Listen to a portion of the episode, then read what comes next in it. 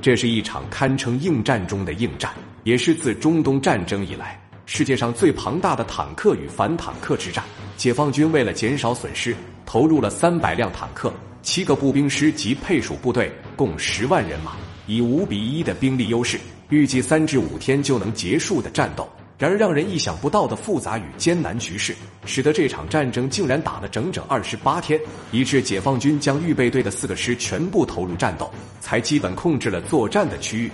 那么，这究竟是一场怎样的战斗？为何会打得如此的艰难呢？解放军又向世人展示出怎样惊人的战斗力呢？打得毫无还手之力的上万敌军，为何会凭空消失了呢？今天就让我们一起去高平战场上看看。解放军是如何吊打这只白眼狼的吧？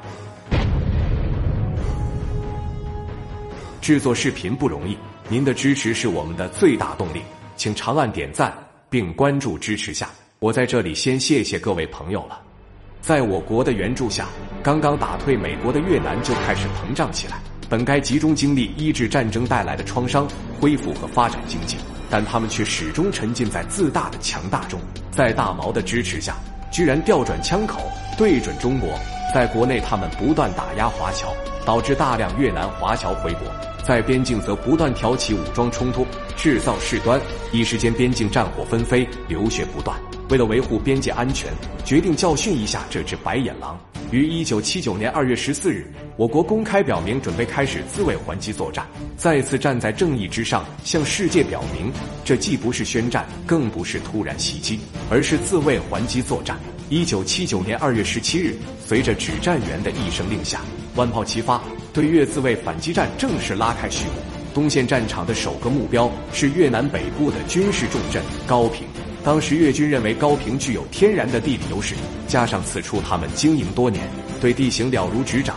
这里地势险要，战壕纵横，明暗火力点更是星罗棋布，所以他们在高平的北面不断挑衅，制造事端，想将解放军吸引到这一区域来决战。但让他们万万没想到的是，解放军的战斗力完全出乎了他们的意料。当时解放军的布局是，首先在道农、朔江正面地区展开强攻，但并不突进，目的是吸引越军，然后用强大的炮火击毁敌人。而主攻部队则由靖西和龙州两路出发，从靖西南下的幺二幺师穿插部队分为两路，一路从东面包围高平，另一路则出其不意地穿插至高平的西面，阻击来支援的越军三三八师。东南边的龙州也是兵分两路。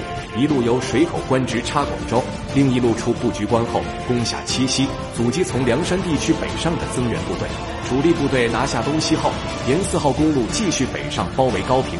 这套纵深穿插、迂回包围的战术，可以说是在解放战争、抗美援朝、对应反击战中反复使用，用得心应手、炉火纯青来形容一点都不为过。然而让人意想不到的是，到了这里就有点玩不通了。这是为什么呢？首先是这里的地形，在茂密的丛林里布满了大大小小的石洞，一两个连的部队藏身其中的话，很难找出踪影。解放军一旦进入，就得十分小心。而且越南通过长时间的战争，做到了几乎全民皆兵的地步。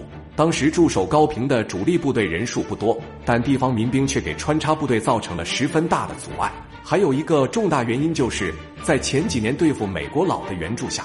这里的越军对解放军的战术可以说是了如指掌。只要解放军一开始使用远程炮火轰炸，他们就全部躲进山洞睡大觉。就连一些小小的团级干部都熟知解放军的战法。他告诉手下的士兵，要学会利用解放军的优势打法，等他们步兵进攻时再给予重击。很快，阵地上的越军突然就消失得无影无踪，这给一线进攻的连队制造了一个大麻烦。不管连长用望远镜怎么搜寻，除了嶙峋的岩石外，就是杂乱的野草，根本找不到任何军队的踪迹。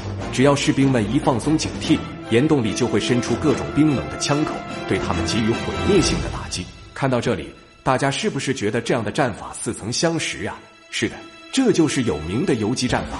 学有所成的徒弟想用师傅的招式来打师傅，真的有用吗？那么，解放军又是采用怎样的战法？来打败这帮美国人二十几年都没能打败的白眼狼呢？请看下集《高平战役之长白山之战》。